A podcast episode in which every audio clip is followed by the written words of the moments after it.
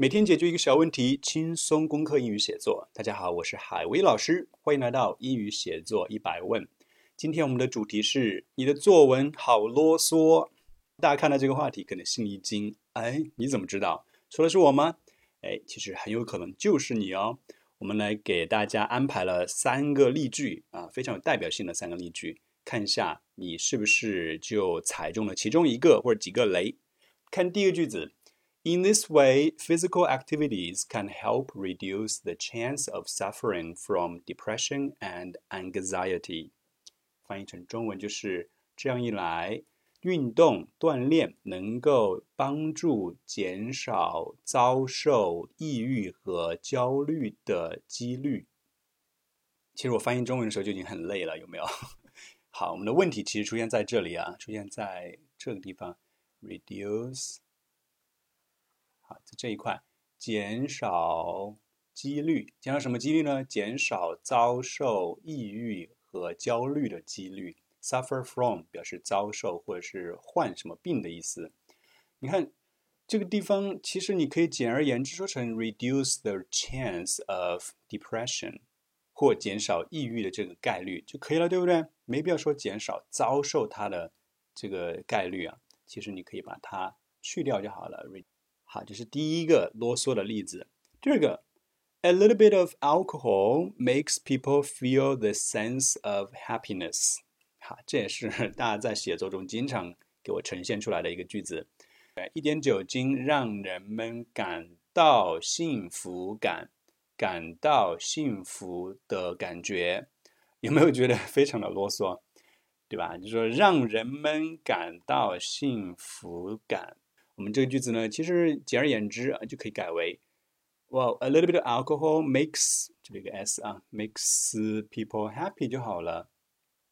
对不对？让人们很开心，让人们很幸福，就 OK 了。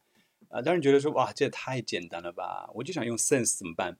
你可以说，哦，一点小酒能够给人幸福感，是不是？你可以说，把那个 makes people feel 换成 gives people the sense of happiness 就可以了。好，这是第二个例句，第二种啰嗦的体现。第三种啰嗦的体现呢，就更加常见了。在改作文的时候，经常看到这一个句式。好，看一下：By doing mental activities, it helps reduce isolation and loneliness。通过做什么？做脑力活动，它帮助呢减少孤独感和隔绝感。Isolation 表示隔绝的意思，它帮助减少。后面没什么错，对不对？你看这里，我条件反射一下，哎，看到一个 it。我心里想，它指代的是谁呢？哦，指代的其实就是做脑力活动的这一个事情。做脑力活动能够帮助，所以你既然它就是它，才隔了一个逗号，你干嘛要指代一下？这样显得非常的累赘，对不对？